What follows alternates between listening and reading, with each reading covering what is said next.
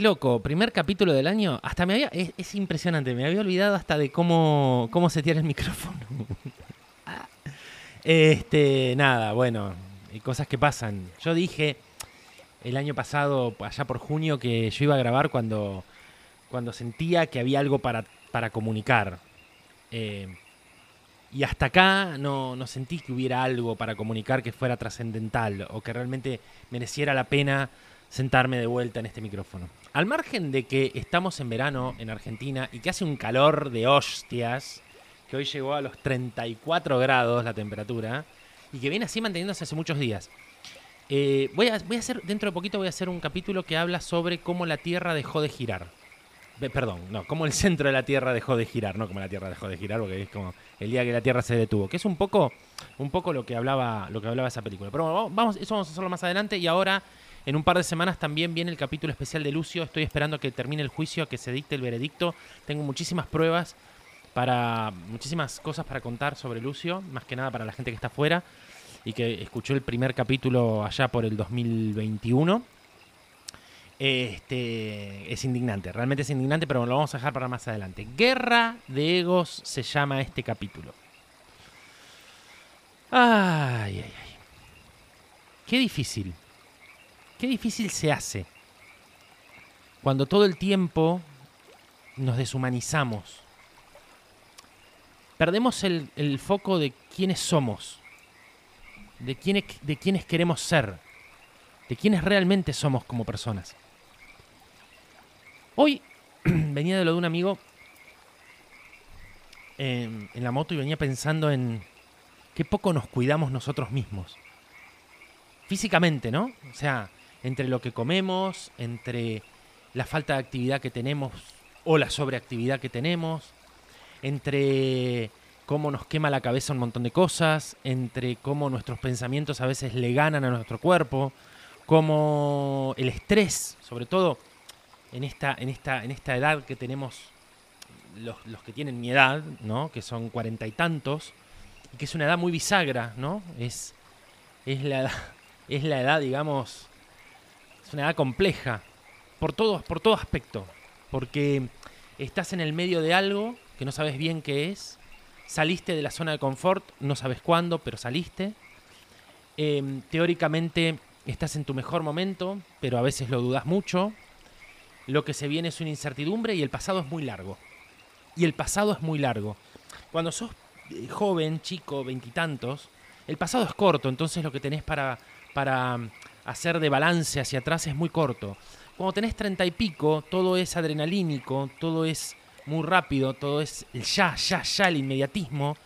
Y el balance mucho no se ve. Cuando llegás a los 40, a mí que me está pasando en este último tiempo de reencontrarme con amistades eh, de antaño, de, del colegio secundario o bien de, de- de otras épocas de mi vida, no del colegio primario, gracias a Dios, nunca más, este, que la verdad que no me acuerdo mucho de ellos, Eh, pero sí de, de- de- pasados, ¿sí? inclusive amigos que por cuestiones políticas nos hemos distanciado y ahora nos volvimos a encontrar y está buenísima la historia. Pero cuando llegas a esta edad y haces un balance de hasta dónde llegaste, qué hiciste y qué querés de acá en adelante, es muy complejo poder llegar a una conclusión exacta. Y ahí también vas viendo a tus mayores que ya se están poniendo muy mayores y, y la vuelta, la, la- vida se empieza a dar vuelta, ¿no? Empieza a cambiar, empiezan a cambiar los roles, em, cómo la gente empieza a cambiar sus conductas, cómo las sociedades empiezan a, a regenerarse, por ahí de una manera no muy sana. Nunca vamos a una manera sana. Bueno, por algo el centro de la Tierra se está deteniendo.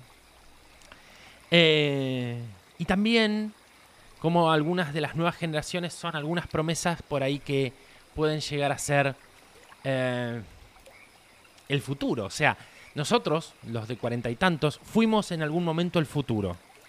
Hoy somos un presente llegando, somos un presente llegando a ser un futuro pasado. Cada año, cada día, ese futuro pasado está más cerca. Y tenemos que ser conscientes porque ese futuro pasado es muy importante poder entenderlo para vivir bien el hoy, para que ese futuro pasado pueda ser algo bueno y no nos pese en el futuro, nuestro presente, que va a ser construido por ese pasado que hoy es nuestro presente. Yo sé que suena un trabalengua, pero piénsenlo desde esta manera.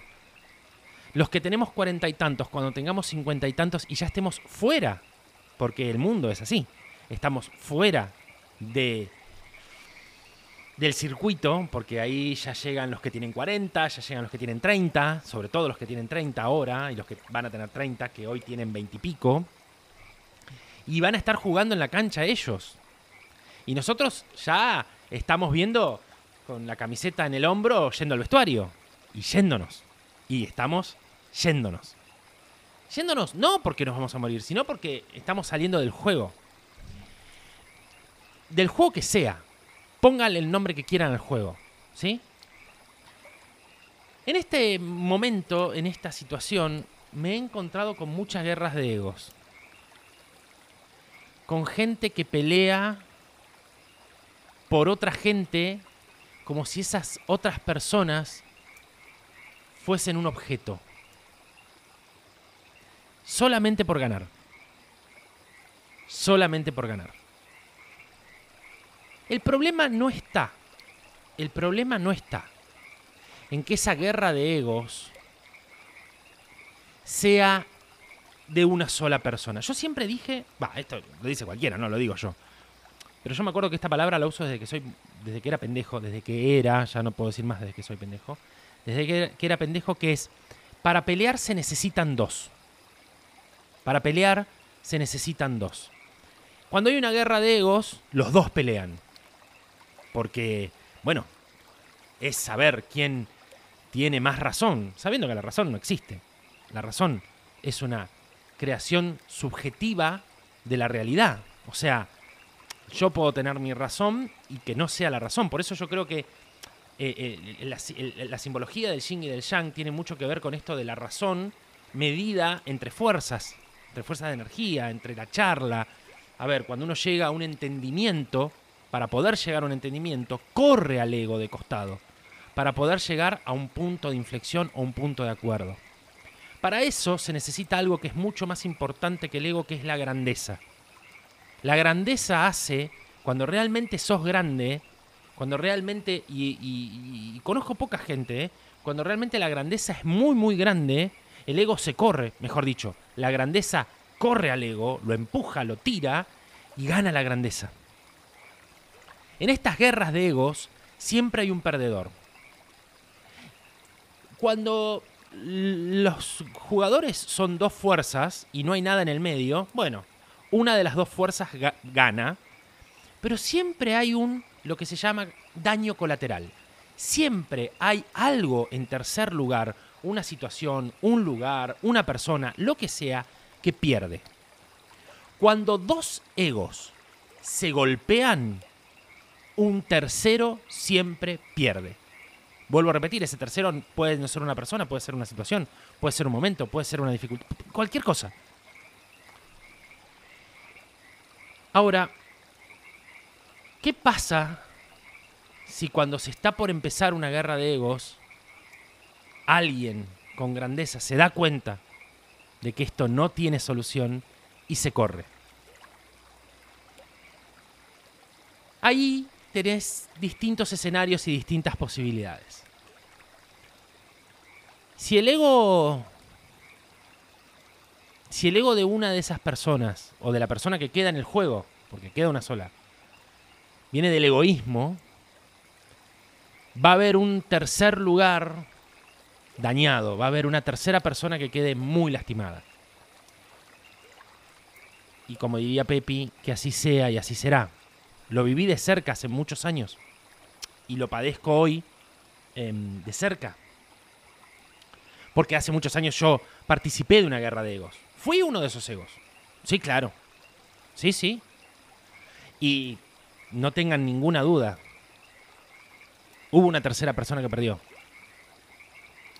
Al final de la cuenta, yo dije, ah, pero al final yo tenía razón. ¿Y de qué ganó? ¿De qué, de qué me sirvió tener razón? La historia me dio la razón a mí. Buenísimo. Un aplauso maravilloso, soy un genio. ¿Y? Si la tercera persona por la que yo estaba peleando terminó hecha mierda. ¿Quién ganó? Ganó el ego. No gané yo. Hoy me doy cuenta que haber ganado yo, o haber perdido yo, hubiese hecho que ganara la libertad. Entonces hoy, con más años, más canas y contando toda esta historia atrás, decido correrme de las guerras de ego. Y que sea la libertad la que pongan las cosas en su lugar.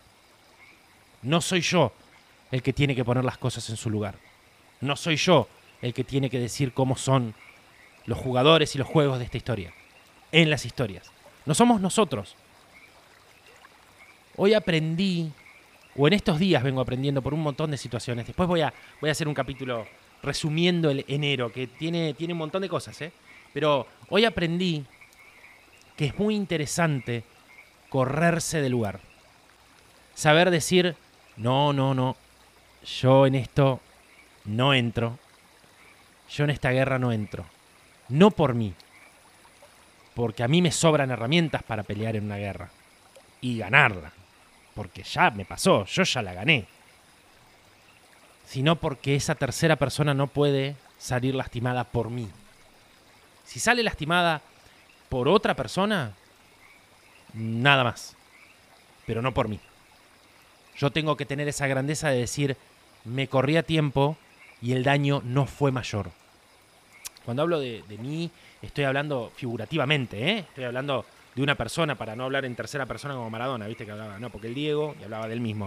O sea, hablo de mí figurativamente, aunque sí estoy transitando por una de esas situaciones. Entonces, en resumen, y para que no se haga largo, porque realmente son las 12 de la noche. Mañana tengo que trabajar. Apagué los aires acondicionados, así que me quiero ir a dormir. Em, y quiero publicar esto mañana. Em,